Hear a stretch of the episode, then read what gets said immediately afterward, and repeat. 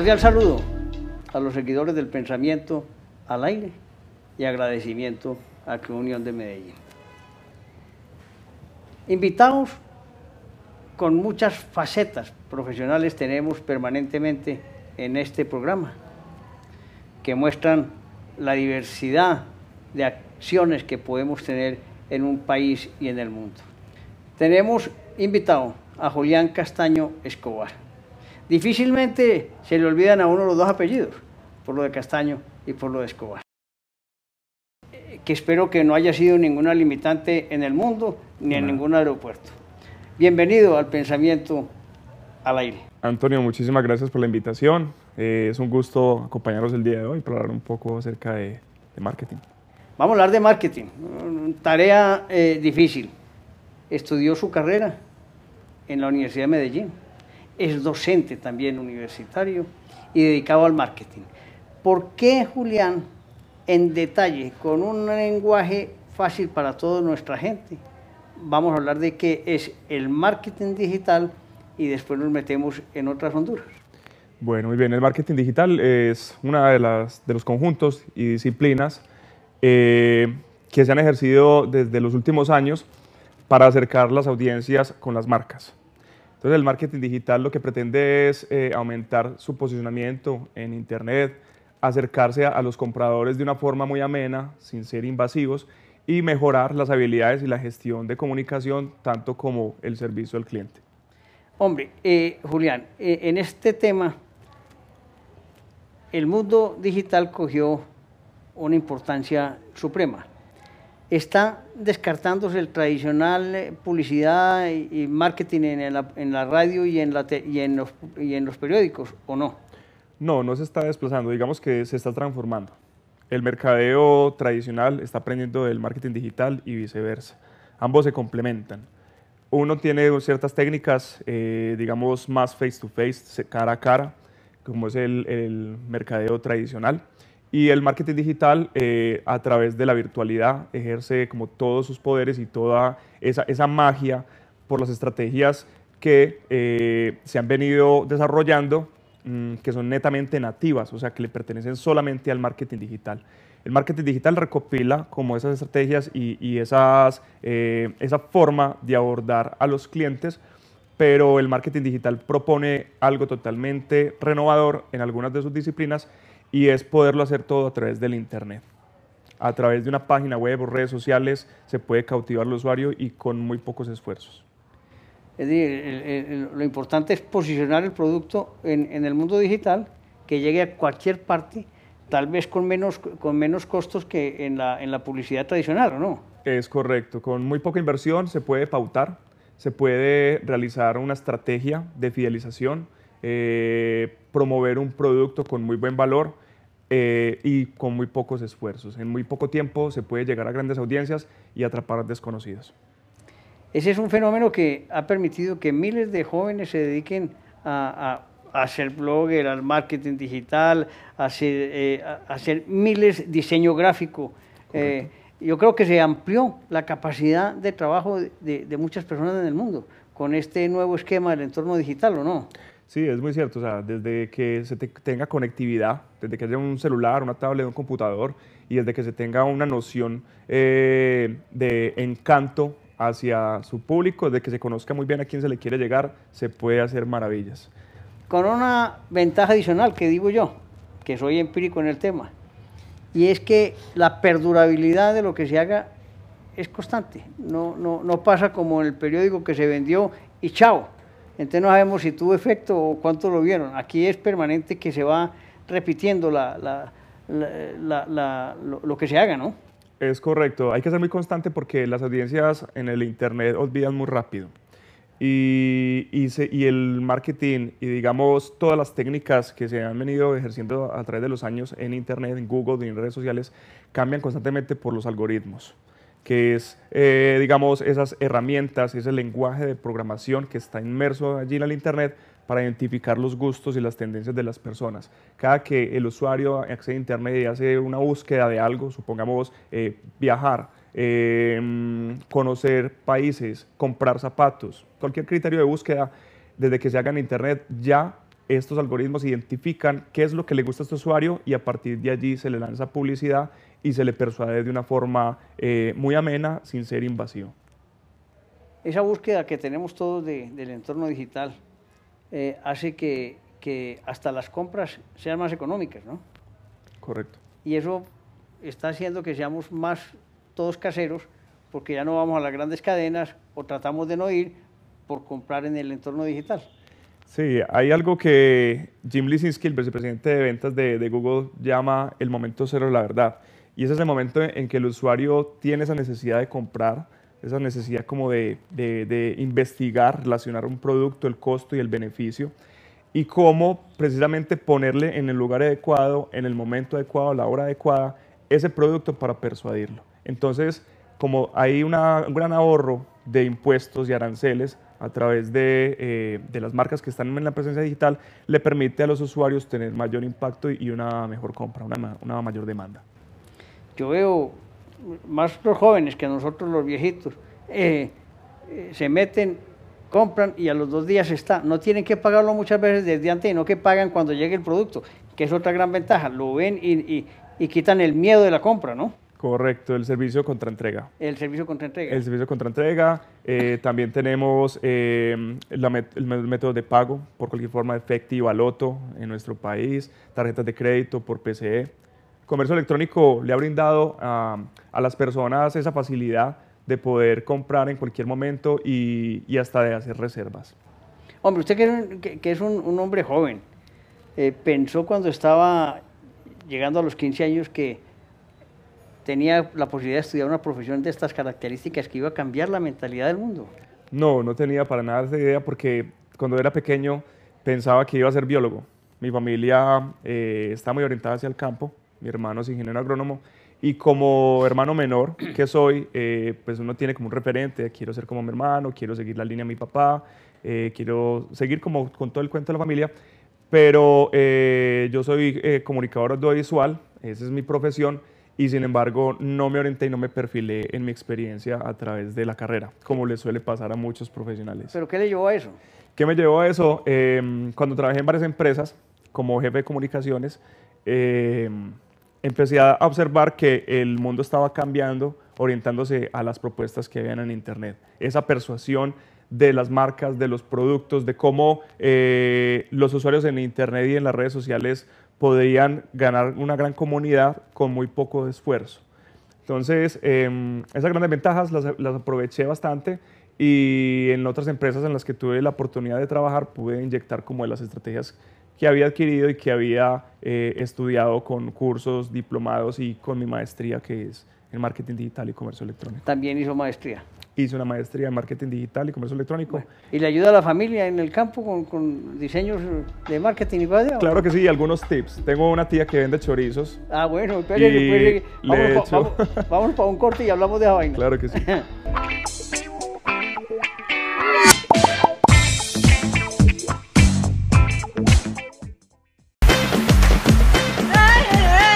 Electrópica.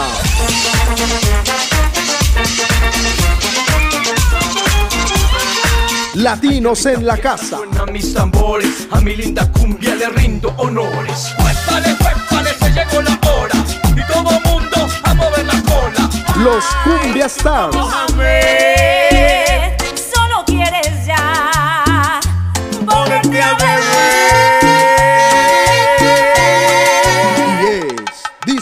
Fuentes. Julián, me quedó impactando el tema de, de, de la historia de la tía con su producto de chorizo. ¿Qué le hizo usted a ella para, para ayudarle? Bueno, primero que todo, pues eh, hizo una investigación como de mercado en, en, Medellín, como de productos alternativos con embutidos caseros.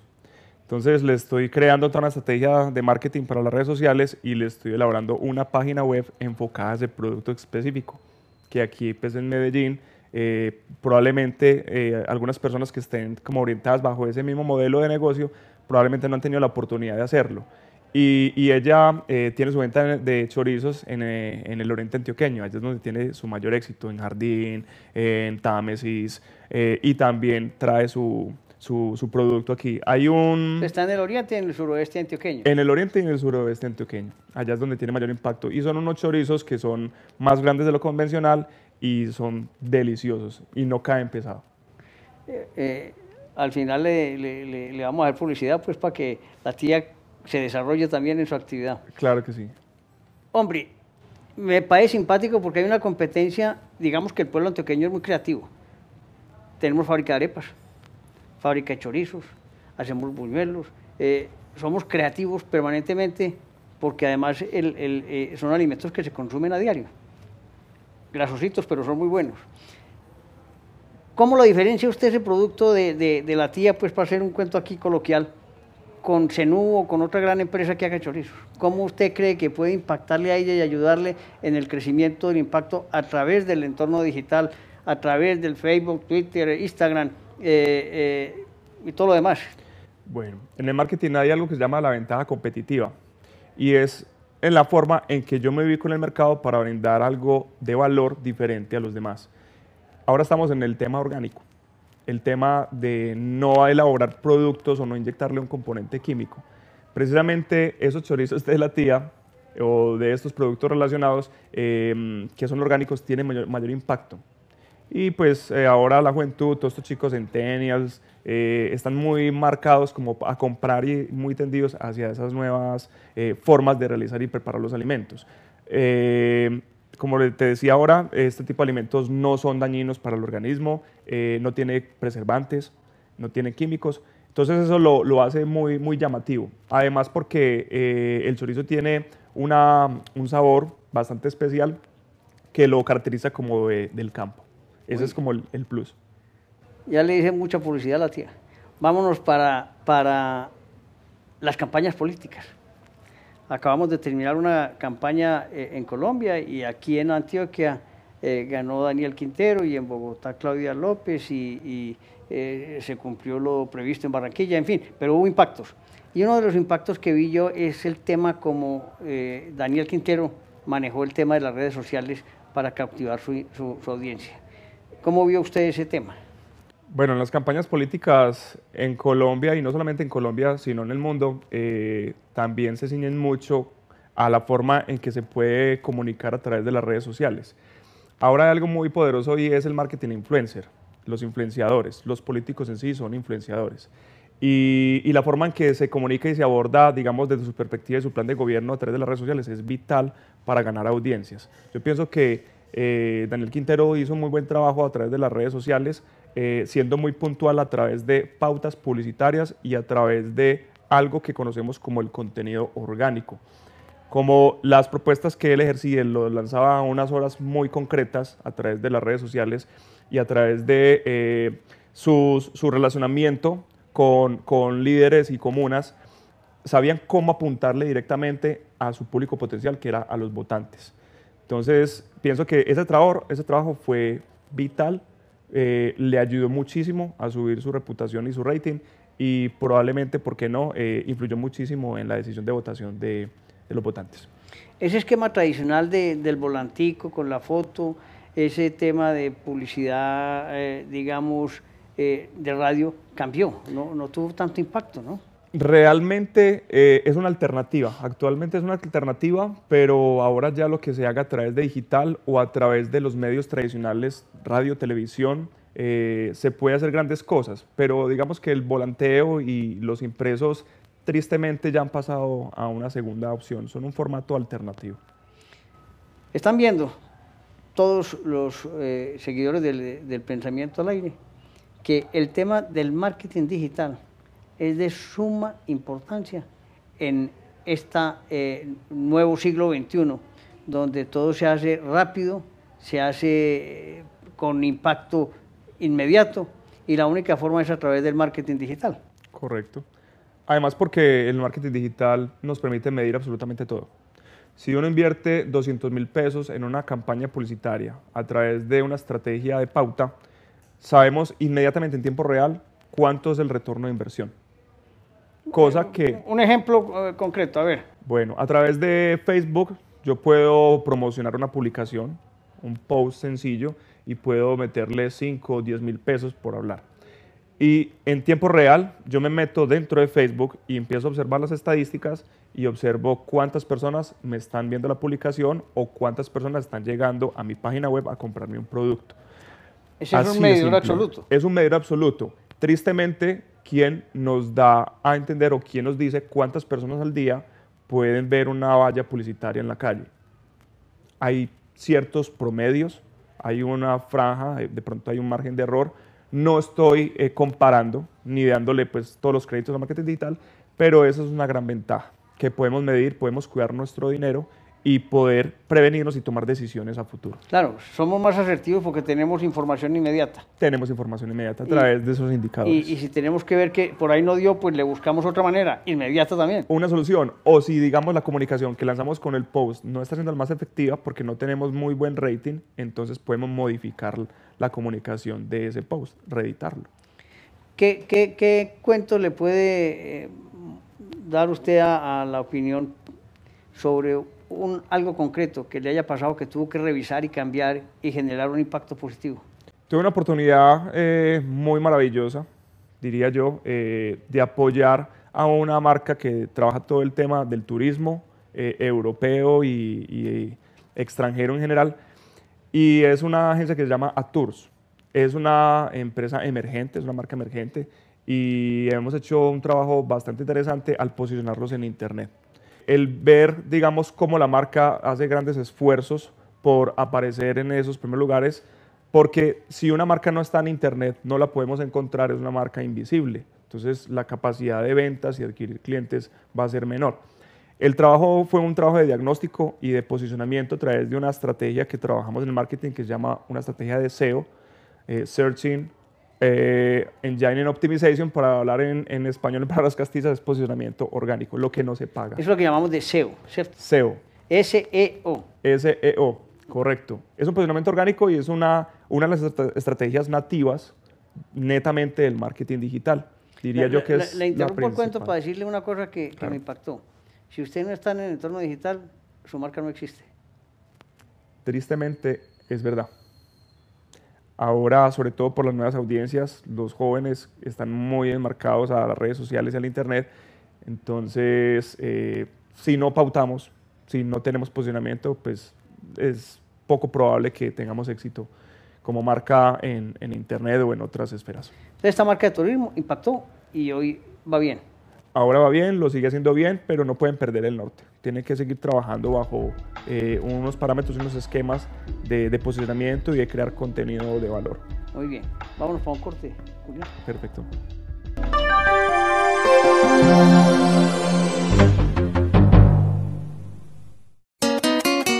Discos Fuentes presenta Íntimo, siente el vallenato.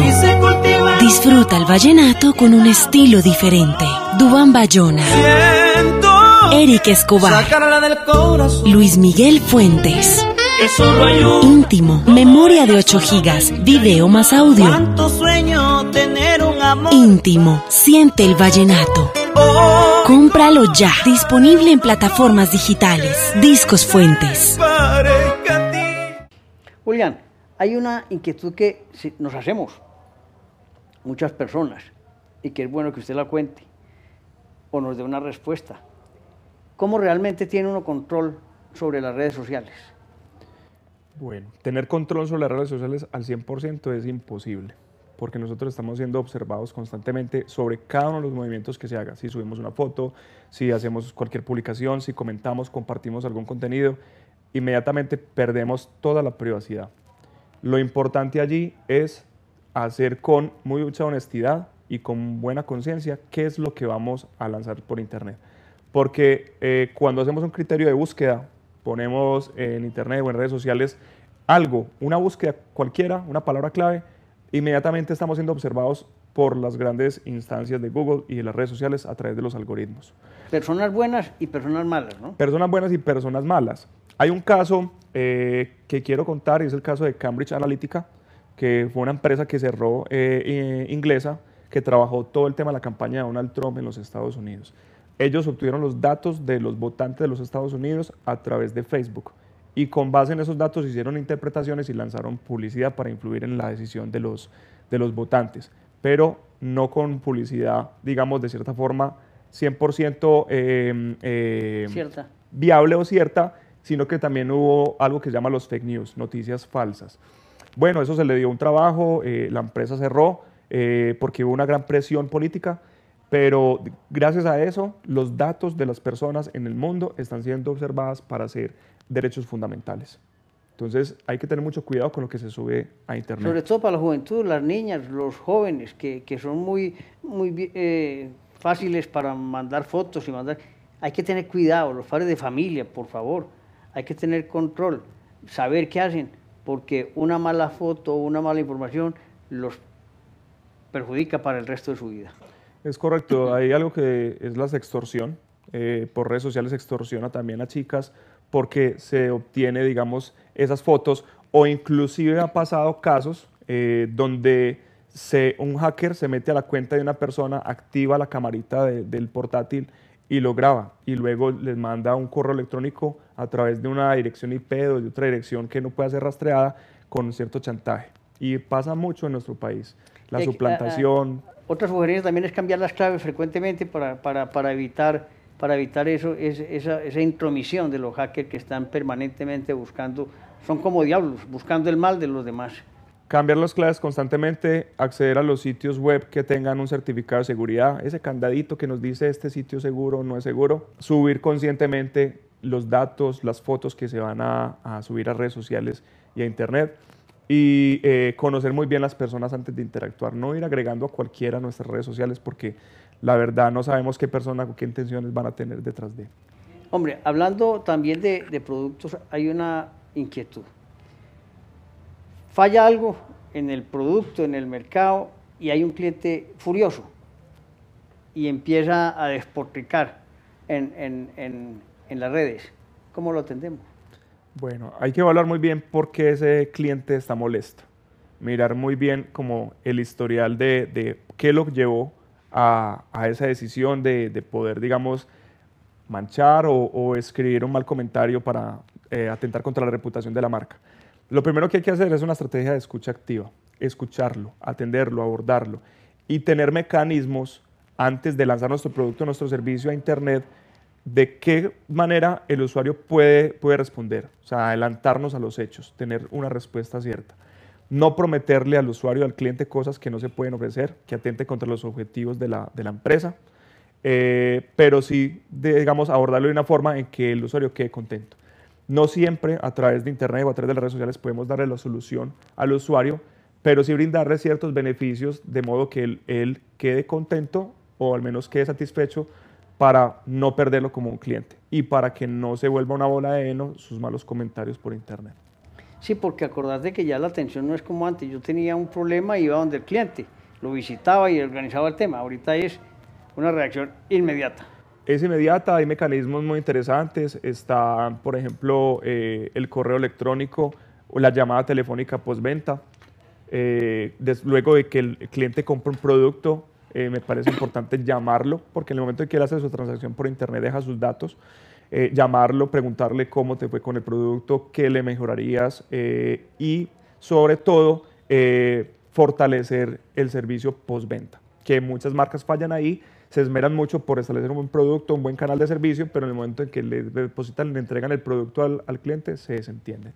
Recordándole a la audiencia que muy bien estar en el entorno digital, hay que hacerle seguimiento, hay que tener control y hay que ser justos con el cliente, haciendo productos buenos que realmente tengan, tengan eh, eh, los elementos mínimos de calidad, que den durabilidad en el tiempo y ayuden a que, la a la que las personas tengan una mejor calidad de vida.